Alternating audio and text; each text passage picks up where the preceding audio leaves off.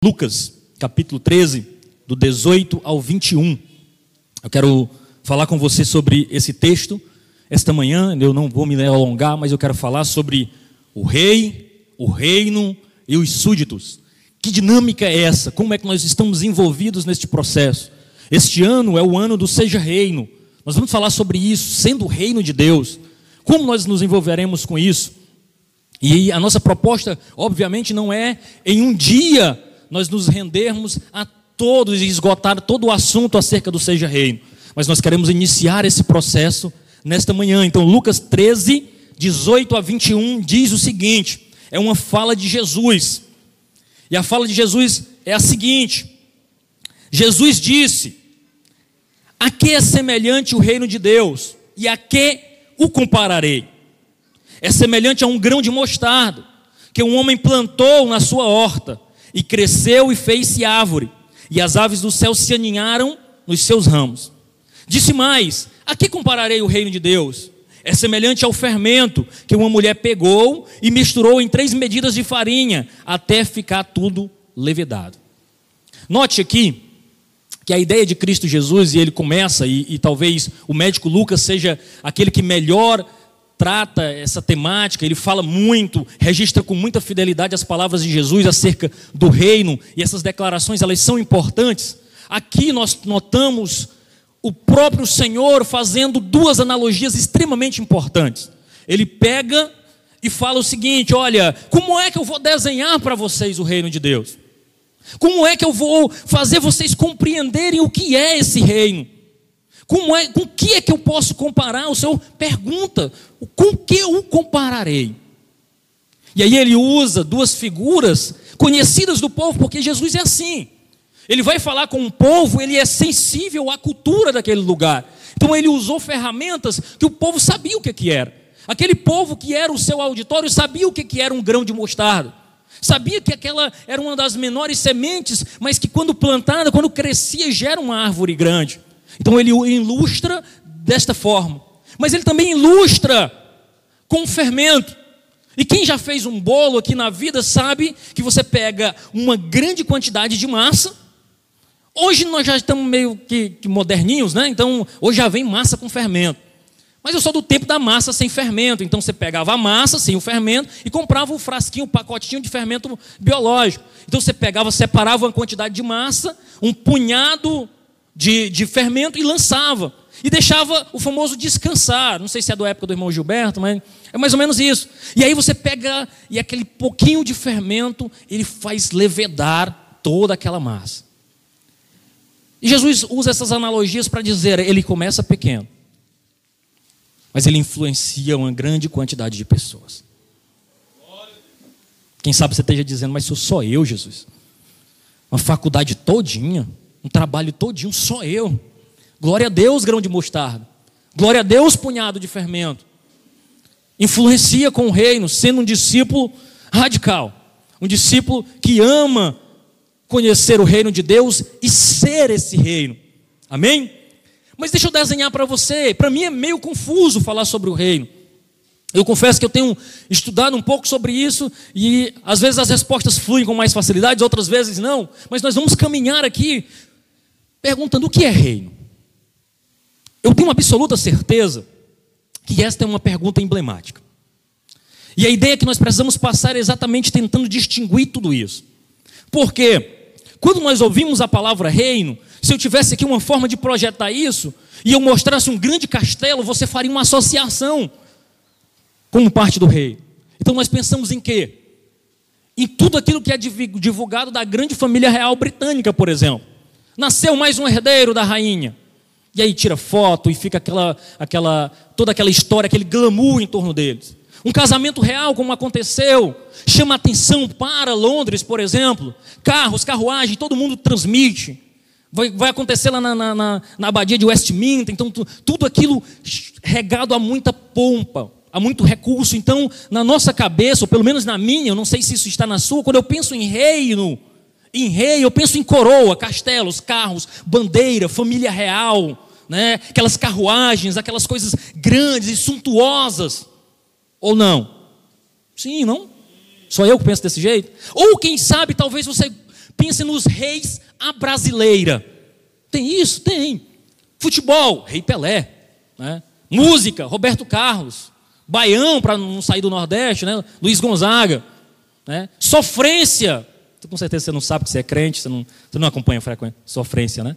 Mas até o último rei que eu sabia era o Pablo, que não é o nosso Pablo, é o outro Pablo, que também já foi esquecido e, enfim, são os reis à brasileira que a gente tem. Ou seja, alguém que se pro, promove como sendo o pioneiro naquele processo, não é isso? Só que aí a gente para e pensa que toda na perspectiva humana, quando a gente fala sobre um reino, nós temos duas classes: família real e súditos. Quando a gente pensa na perspectiva humana, e se você já viu um filme de época, por exemplo, você vai saber que os súditos servem ao rei por devoção ou por opressão. De modo que se o rei quer expandir o seu reinado, o seu poder, ele oprime os súditos e pega desses súditos os recursos. Quando Samuel alerta o povo de Israel sobre a instituição do reino em Israel, ele disse: Olha, povo, esse rei vai tomar as suas terras. Esse rei vai pegar os seus homens e fazer soldados para ele. Vai pegar as vossas virgens e, se ele quiser, ele vai casar com elas. Vocês querem mesmo um rei? O povo de Israel, sim, nós queremos. Queremos ser igual às outras nações. Nós queremos os reis da terra. Nós queremos a forma de domínio da terra. De modo que, se esse rei para promover ou crescer o seu reino, ele usa os recursos dos súditos. Usa os soldados são quem? Os homens dos súditos. E essa é a perspectiva humana. Deixa eu lhe perguntar uma coisa. Você acha essa ideia de reino que nós temos parecida com a proposta que Jesus trouxe? Porque eu não acho. A ideia de Jesus é um reino contracultural era exatamente algo diferente daquilo que o rei da terra tinha, que os reinos humanos traziam como proposta. Porque quase todos os reinos da terra são tiranos, opressores, que dominam pela força da espada e se perpetuam pelo poder no trono.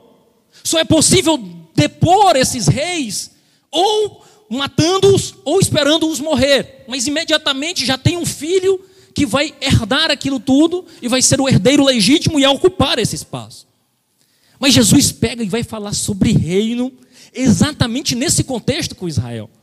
Israel estava sob a opressão de quem? Do Império Romano. Tinha um imperador, o César. Mas também no local lá de Israel existia um rei, Herodes, nomeado exatamente por o Império Romano. Ou seja, note comigo, o povo está sob o domínio de um rei da terra. E Jesus chega para esse povo e diz: Olha, eu tenho um reino diferente. Está chegando um reino diferente para vocês. O povo entendia de reino. O povo entendia o que era ser oprimido. O povo entendia o que era entregar impostos para um rei soberano. E não era incomum naquela época líderes revolucionários. Só para você ter uma ideia, a título de informação, um dos discípulos de Jesus chamava-se Simão Zelote, ele foi o décimo primeiro discípulo. E Simão Zelote, não é por acaso que a Bíblia registra esse nome Zelote, porque ele fazia parte da seita dos Zelotes. E esta seita dos Zelotes eram pessoas que se aglomeravam no intuito de depor o Império Romano. Eles não aguentavam mais os impostos que eram cobrados por Roma, e eles queriam depor esse império. De modo que este Simão, muito provavelmente, atendeu o chamado do Senhor pensando: ele é um líder revolucionário. Nós vamos arrancar Roma no braço. E há quem diga que muitos discípulos, ou alguns discípulos, ficaram em torno de Jesus pensando que ele era esse rei que traria respostas do ponto de vista humano. E sabe o que é interessante perceber? É que é nessa perspectiva que Jesus se apresenta como um rei diferente. É nessa perspectiva que Jesus gasta tempos e tempos caminhando com seus discípulos, dizendo: Não, você não entendeu. Você não entendeu nada.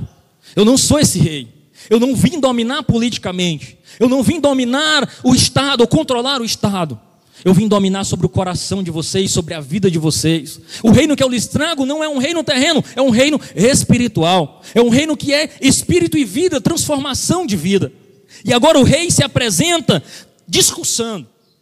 E o que eu acho lindo é exatamente como Jesus discursa, que é o tema deste ano, Lucas 17, 21. O reino de Deus está entre vocês, está entre vós. Ele fala isso aos seus discípulos. E o que é, que é interessante é que o povo não suportava mais a ideia de rei. Se fosse mais um rei tirano, não daria certo. O povo queria liberdade. Mas aí eu aprendo uma coisa interessante. Nem sempre aquilo que nós desejamos é aquilo que nós necessitamos. O povo olhava para a situação política em torno de si e pensava: eu preciso de liberdade civil, eu preciso pagar menos imposto, eu preciso de uma vida mais digna, eu preciso de saúde, educação, eu preciso disso.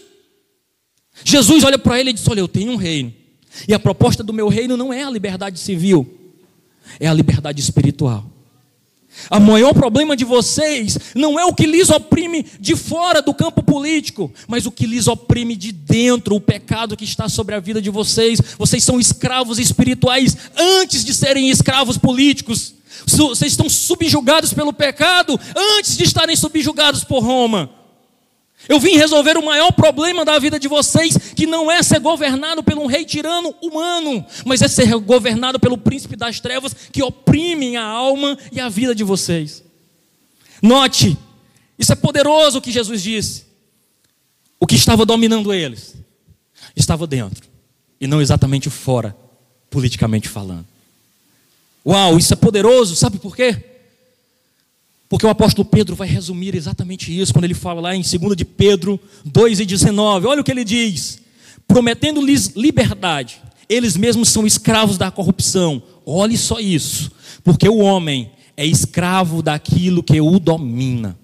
Note, Pedro não diz de quem o domina, mas daquilo que o domina. Que podem ser pessoas, mas também pode ser coisas. E o homem, de fato, é dominado. Nós, muitas vezes, somos dominados por vícios, por relacionamentos abusivos, por sentimento de culpa, medo, raiva. Muitos dominados por dinheiro, pelo trabalho e tantas outras coisas, inclusive a própria religião, que tem sido um instrumento de domínio para muitas vidas. Mas aqui nós temos algo poderoso um rei que para se relacionar com ele exige algo quase que impensado. Eu quero que você imagine agora o seguinte desenho. Imagine que você vai se relacionar com alguém. Pense talvez num contrato de trabalho ou num relacionamento mesmo amoroso. E que talvez a primeira cláusula, não vamos pensar nem num relacionamento amoroso, não. Vamos pensar num relacionamento de trabalho. O patrão chega para você e diz: Olha, a primeira cláusula, cláusula do nosso contrato é: Você me ama antes de todas as coisas. Você diz: Poxa, que negócio maluco é esse? Como é que você põe num contrato que deseja ser amado? Aí deixa eu levar agora para a perspectiva do reino. Que rei é esse? Que antes de mais nada, ele declara em Deuteronômio 4, do 6, do 4 ao 6: Escuta, Israel, o Senhor nosso Deus é o único Senhor. Portanto, ame o Senhor, seu Deus, de todo o seu coração, de toda a sua alma, de toda a sua força. Pense agora como é que existe esse relacionamento que um rei exige dos seus súditos amor. Me diga se isso parece com algum reino da terra, porque a maioria dos reinos da terra exigem dos seus súditos obediência e servidão. Deus não, digo, me ame. Mas não só me ame, me ame antes de tudo. E aí, talvez na perspectiva humana, secularizada, no pensamento que nós temos, nós dizemos, mas que Deus é esse? Que exige amor sobre todas as coisas dos seus súditos. Ele só pode gostar de ser muito adorado, amado. E como se exige amor de alguém, sendo que amor dá-se, entrega voluntariamente? Ninguém obriga uma outra pessoa a amar, então por que escrever isso como um mandamento? Pense comigo, isso é possível? E aí a gente pensa, esse Deus deve ser um Deus muito tirano, um Deus que orgulha-se de si mesmo. Mas aí, se nós olharmos pela perspectiva certa, nós perceberemos o seguinte: amar a Deus sobre todas as coisas não é para Ele, é para nós. Não é proteção para Ele, é proteção para nós. De algum modo, Deus está dizendo assim: me ame antes de tudo e não seja mais escravo de mais nada. Me ame antes de qualquer coisa e nada o dominará novamente. Me ame antes de qualquer coisa e o pecado, os bens, os relacionamentos, o relacionamento conjugal, o relacionamento entre pai e filho, é, vícios, nada, nada te dominará de novo. Me ame antes de tudo e você terá plena satisfação em mim. Me ame antes de tudo e você não será rendido a mais nada. Uau, isso é poderoso, entenda isso. Que tipo de rei é esse? Que em vez de pedir obediência, servidão, ele pede amor. Me ame. Se relacione comigo. Louvado seja o nome do Senhor. Apenas me ame. Porque amar-me pressupõe liberdade. E agora, nós precisamos fazer uma análise daquilo que Jesus disse. E ver se se compara com algum rei que você conhece. Olha o que é que esse Jesus diz e fez. Esse rei, ele lava os pés dos discípulos dele e diz assim: sirva as nações. Esse rei declara aos seus discípulos: Eu não vim para ser servido, mas eu vim para servir. Esse mesmo rei chega em Jerusalém, aclamado pelo povo, mas montado em um jumentinho.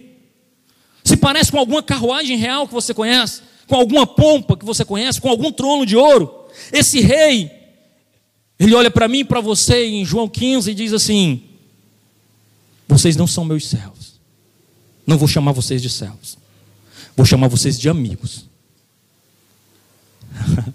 Me diga que rei se relaciona com seus súditos deste modo. Este mesmo rei ele visita pecadores, algo que era incomum aos mestres da, lei, a, a, rabis, aqueles que tinham, conhecimento. Esse mesmo rei, ele toca nos impuros, nos pobres, nos necessitados. Esse mesmo rei se relaciona com ricos e com pobres, da mesma, do mesmo modo. Porque ele não olha para a posição social e pelo dinheiro que está na conta corrente. Ele olha para a necessidade espiritual de cada um deles. Ele olha para mim para você e não vê o que tem na nossa conta bancária ou o que não tem. Ele olha para mim e para você e vê a nossa própria necessidade, que é a necessidade dele, de um relacionamento com ele. Então esse rei, ele é diferente de todos os reis da terra. Ele não muda o tratamento, porque ele sabe que todos os seus súditos precisam de um salvador, de alguém que se sacrifique por eles para lhes salvar da condenação eterna. É um rei que não exige obediência apenas, que não chama de servos, mas chama de amigo. E esse rei, ele tem um reino. E esse reino não é um lugar. E eu quero iniciar a fala sobre reino, pensando com vocês sobre, antes de mais nada, o que não é o reino de Deus. Porque o reino de Deus não é os céus. Se escandalize, não. Vamos devagar.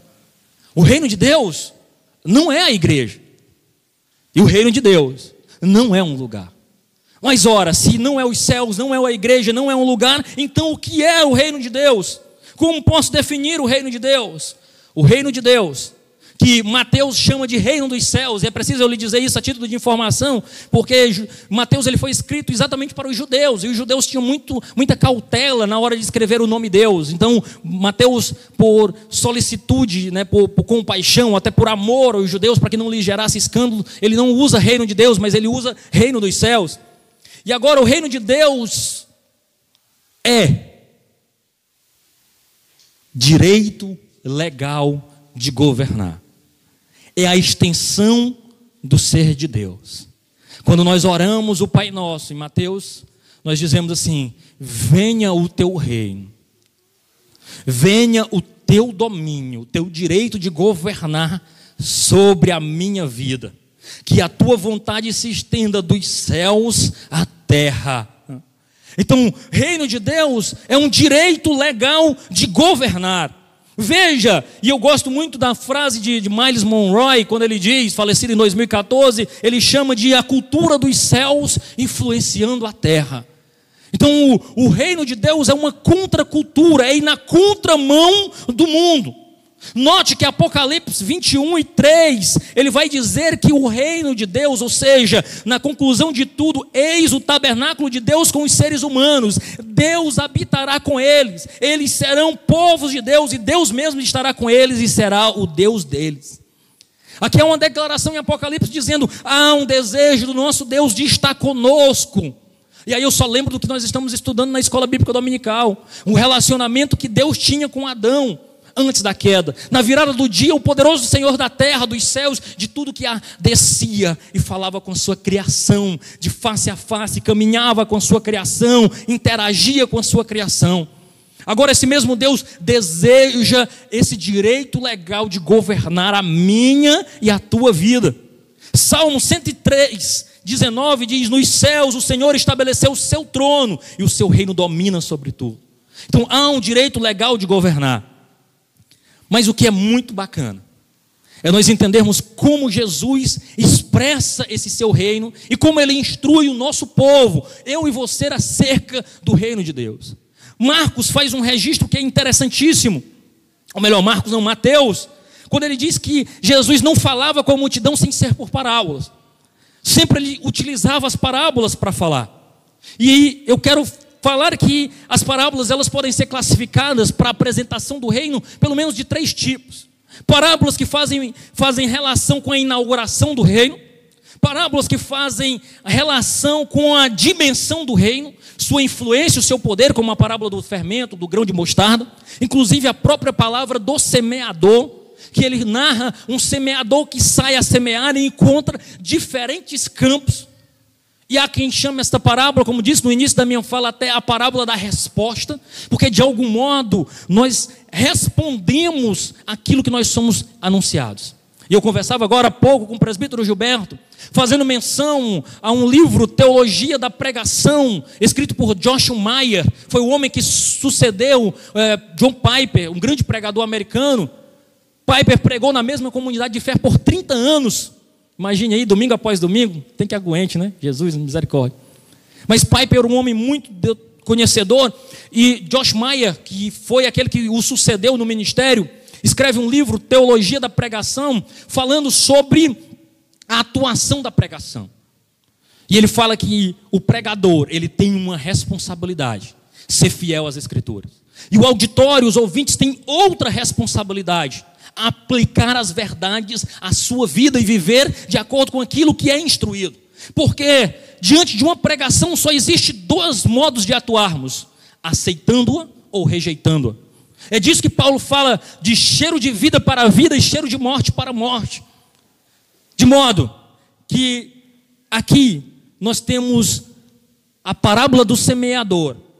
Alguém que sai a semear, levando a palavra do reino e há aqueles que absorvem esta palavra e guardam em seus corações, e esta palavra frutifica, cresce, alcança outros. Mas existem também campos, solos, que não respondem positivamente ao crescimento desta palavra do reino, que são sufocados pela, pelos espinhos, que são sufocados ou queimados pelo sol porque são terra rasa, aqueles que a semente cai no caminho e as árvores, as aves dos céus vêm e comem e levam esta palavra embora. O grande desafio em ser reino de Deus é o quanto a minha vida, o meu coração está disposto a receber a palavra do reino. Porque o que nós temos anunciado é a palavra do rei. E a última classificação de parábolas é a parábolas do reino realizado. Mas agora eu tenho talvez um desafio para você e para mim. Jesus cita ou fala três coisas muito interessantes nos evangelhos. A primeira coisa que ele fala é em Marcos 1 e 15. Ele diz assim: E ele dizia: O tempo está cumprido, e o reino dos céus está próximo. Arrependam-se e creiam no Evangelho. A ideia de Jesus aqui com arrependimento, porque o reino de Deus está próximo, é uma palavra hebraica chamada de techuvá, que quer dizer arrepender-se, ou quer dizer ainda mais enfaticamente um retorno ao original. Arrependimento é desejar não ter feito aquilo, é desejar não ter produzido aquilo, é retornar à condição original. E esse mesmo termo é traduzido no grego por metanoia, que passa a ideia de mudança de mente. De modo que Jesus diz assim: ó, é chegado o reino de Deus, ele está próximo, arrependam-se. Ele está dizendo para mim e para você o seguinte: mude a sua mente, retorne à condição original para que você possa experimentar o poder deste reino. Mas esse mesmo Jesus usa um texto de Lucas 11, 20 e diz assim: se alguém, porém, se porém eu expulso os demônios pelo dedo de Deus, certamente é chegado o reino de Deus sobre vocês. A chegada do reino de Deus, ela pressupõe poder invasor. Ela pressupõe milagres e sinais da parte de Deus. Uma forma de que Jesus fala para aqueles fariseus que estavam acusando ele de estar expulsando demônios pelo poder de Beuzebu. Ele diz: "Olha, nenhum reino dividido subsistirá. Mas se eu expulso por Satanás, eu não sou nada. Mas se eu expulso pelo dedo de Deus, o reino chegou. Porque quando o reino chega, há transformação de vida, há milagres, há sinais e há poder. Há cura, a libertação e os demônios se submetem. O reino chegou. Então atentai para isso. Mas ele ainda diz mais um texto. Pois eu digo a vocês, Lucas 22 e 18, que de agora em diante não mais beberei do fruto da vide, até que venha o reino de Deus. Eu não sei se você percebeu, mas eu citei três textos, e nesse três textos Jesus fala três coisas diferentes. Primeiro ele diz: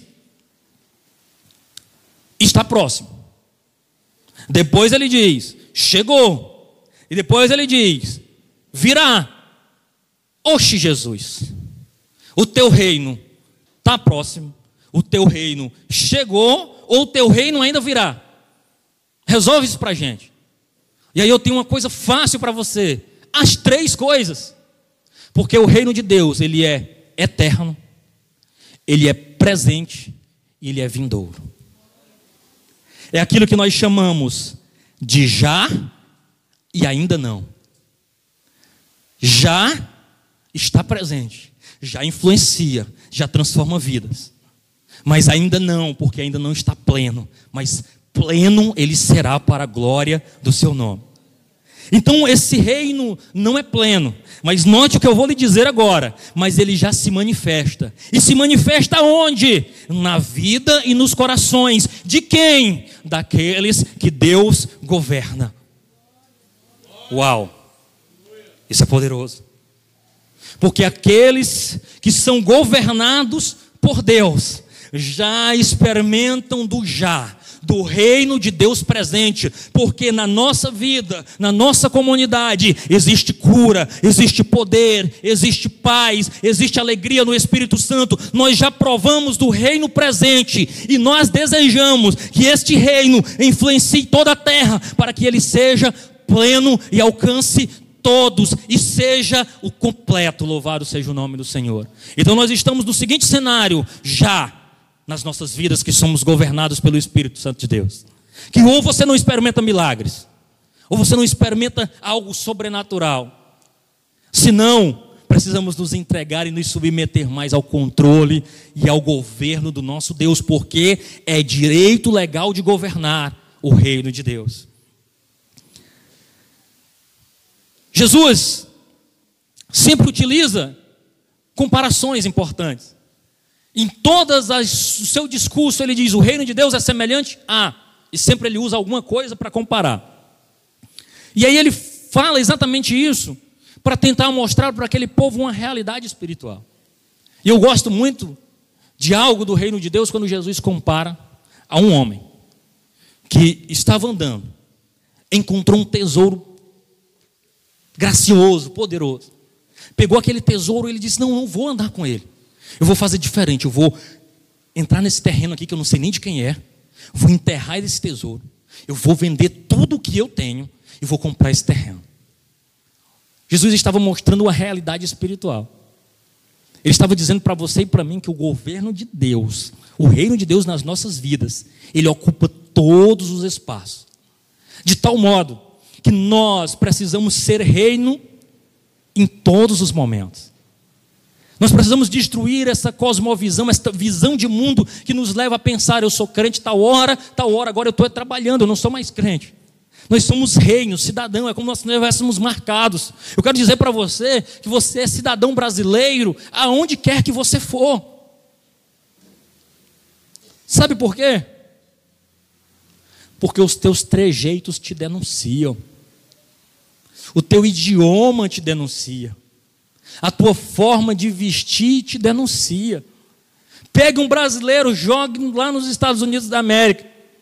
Alguém vai conversar com ele, ele já solta um português. Oxe, você não é daqui. Você não pertence a esse lugar, você é diferente. Você é de um outro lugar. E é assim que o mundo precisa identificar os cidadãos do rei. Olhar para você e para mim e dizer: você não pertence a esse lugar. Você é diferente. O teu idioma te denuncia, tu fala diferente. A tua forma de agir te denuncia. Tu é de um outro lugar. Tu é de um outro reino. Tu tem um outro rei. Tu não é dominado por aquilo que nos domina pela mesa do bar, pela prostituição, pelo adultério, pelo pecado presente. Tu é dominado por algo espiritual. É um rei que governa sobre a tua vida. Aí alguém diz assim: ora por mim. ora por mim. Estou tão aperreado, minha irmã. Estou tão agoniado. Me traz essa paz aí que tu tem. Divide comigo. Aí você diz: Deixa eu te dizer uma coisa. Para ser cidadão do reino que eu pertenço, é só vir comigo. Louvado seja o nome de Jesus. Como entrar no reino de Deus presente, no já? Arrependimento, mudança de mente, retorno ao original. Uma mentalidade espiritual uma mentalidade intencional.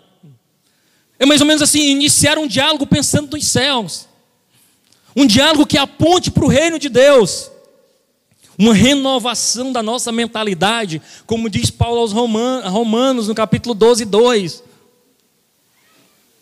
Transformai-vos pela renovação da vossa metanoia, da vossa mente. Compreenda o reino de Deus e seja transformado. E como entrar no reino futuro? no ainda não, excedendo em justiça.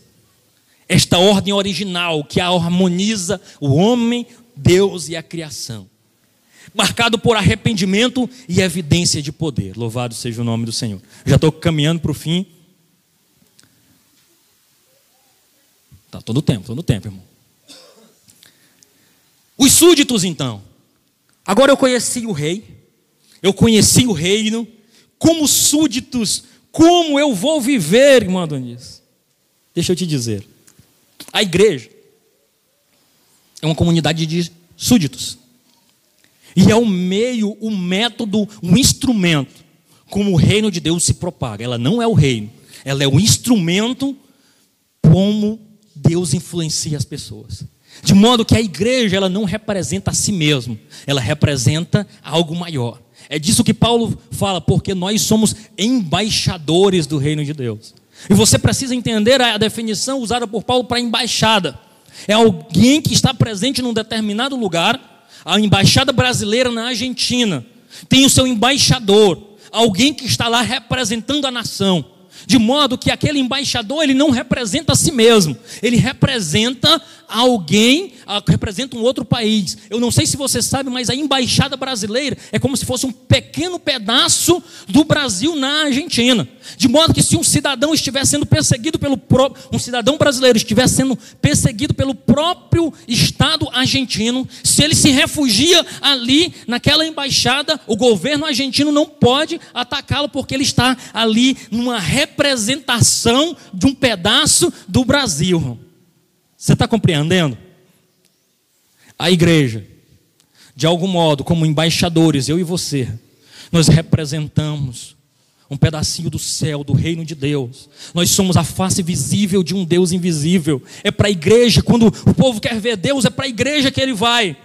É para um crente que ele quer conversar. Quando alguém quer ter um encontro espiritual com Deus, ele não vai para um monte deserto e diz: Deus, eu estou aqui. Ele procura o pastor, ele procura o crente, ele procura a igreja, ele procura um local de paz. Então a igreja é evidência do reino de Deus, a face visível de um Deus invisível. É o primeiro lugar que alguém procura Deus. É por isso que nós temos que estar com a mente, com o coração aberto para receber aqueles que estão aflitos e procuram este local, que procuram este lugar de aconchego, de encontro com Deus.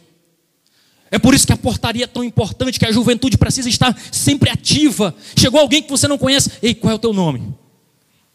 De onde você é? Vem para cá. Desfruta com a gente. Vem, nós temos trabalho, nós, temos, nós somos uma comunidade, deixa eu te abraçar, deixa, deixa eu estar com você perto.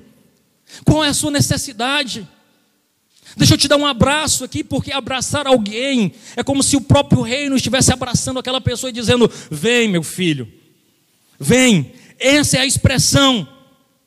A igreja é o meio pelo qual Deus exerce o seu domínio. Efésios 4, 22 ao 24, eu estou caminhando para o fim. Paulo diz assim: Quanto à maneira antiga de viver, olhe só, vocês foram instruídos a deixar de lado a velha natureza que se corrompe segundo desejos enganosos.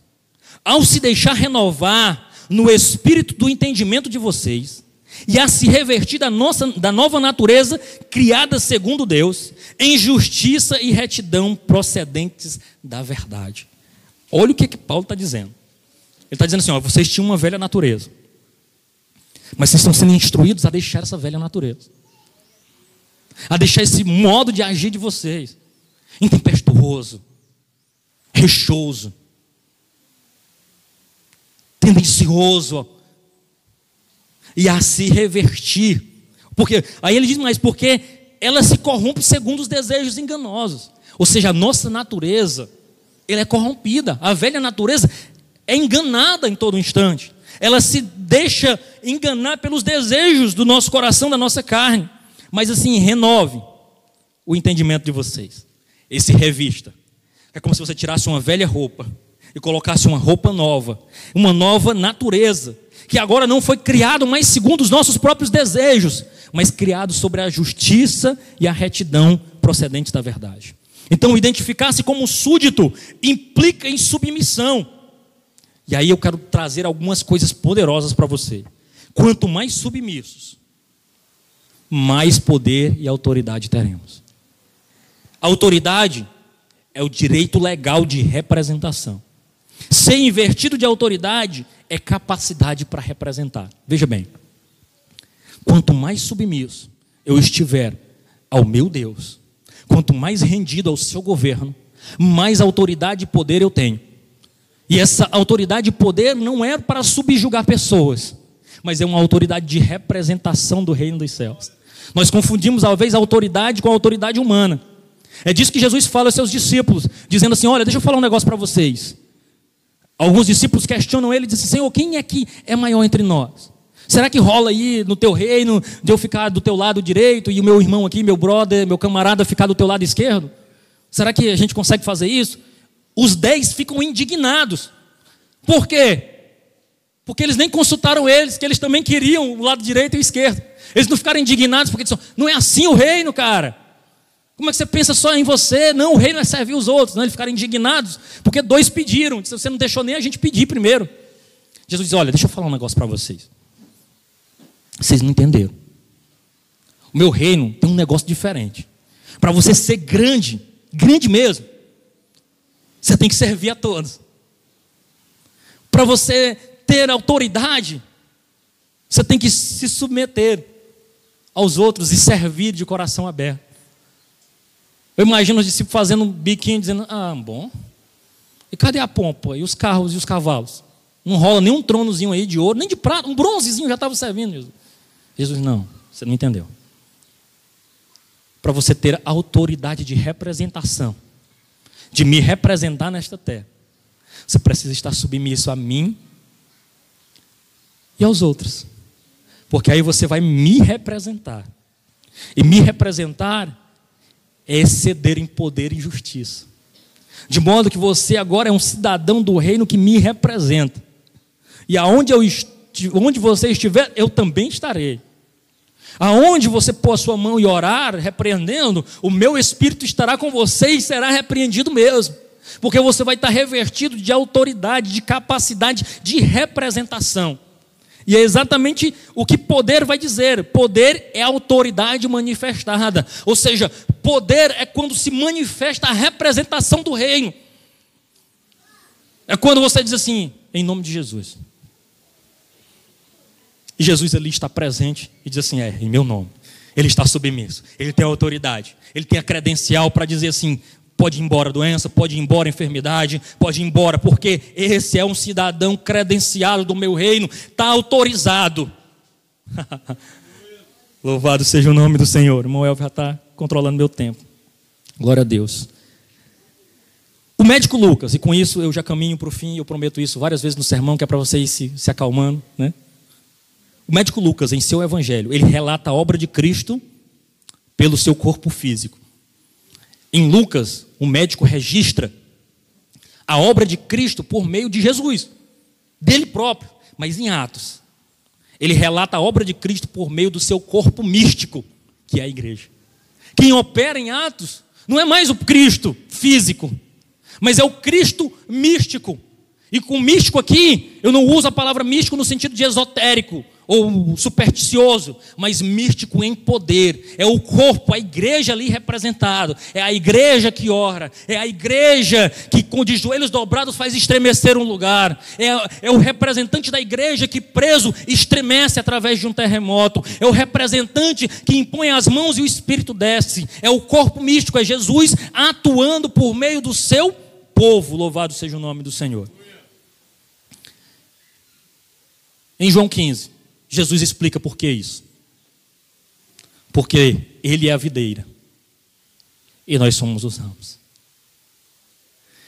E Ele diz que sem mim nada podeis fazer. Sem Ele nós não seremos nada. E Ele ainda declara: Ei, vocês não são meus servos. Vocês são os meus amigos. Vocês são súditos do meu rei. Porque quando você se submete ao Senhor. E aí ele pega e diz assim: Sabe como é que vocês serão meus amigos? Se vocês fizerem o que eu vos mandar. Então a submissão está no amor. Porque o amor gera obediência. E a obediência produz submissão. E a submissão, autoridade. E a autoridade é direito legal de representar. E a manifestação desta autoridade é poder do reino dos céus. Uau! Isso é poderoso. Glória a Deus. Eu encerro dizendo, e agora eu encerro mesmo. Nós somos uma multidão de servos, tocado pela graça, para amar e anunciar as boas novas do reino de Deus. A sociedade em que nós estamos inseridos, ela está tão perdida, que o que eles clamam nas redes sociais, mais paz, mais amor, menos ódio. É exatamente aquilo que Jesus pregou e disse que era para a sociedade, mas ela está tão corrompida e cega que rejeita esse Jesus. Então o reino de Deus, ele é mais parecido com um jardim do que com uma fortaleza. Não se trata de riquezas, ruas de ouro e glória, mas de construção, cada súdito usando as próprias mãos para construir. Nós não somos escravos, nós somos livres servindo em amor. O que o mundo precisa é só Jesus que pode dar. Alguém que possui o mais belo tesouro da terra, que aumenta quando divide e não reflete essa essência. Como ele pode ser um cidadão do rei? Irineu de Lyon dizia: a glória de Deus é o ser humano em plenitude de vida. O evangelho não é uma boa notícia para quem precisa, ele é uma boa notícia que todo mundo precisa. Jesus na cruz consolidou a sua obra, nos livrou de tudo que nos dominava e na sua ressurreição nos incluiu no seu reino. Oh, eu quero orar com você. Meu Deus, nós te louvamos, Senhor.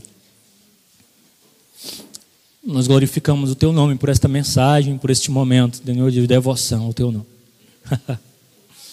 Nós conseguimos entender muito do teu reino esta manhã, Senhor. E a minha oração, Senhor, é que o Senhor alcance os corações e que nós possamos, Senhor Deus, viver o já, que é o teu governo sobre as nossas vidas que é o teu direito legal de governar o nosso ser. Que agora, Senhor Deus, nós sejamos capacitados com o direito de representação do teu reino, Senhor. Em nome de Jesus, Senhor Deus, nós oramos, crendo no Senhor e na força do teu poder, imersos na tua presença, em nome de Jesus. Amém e amém.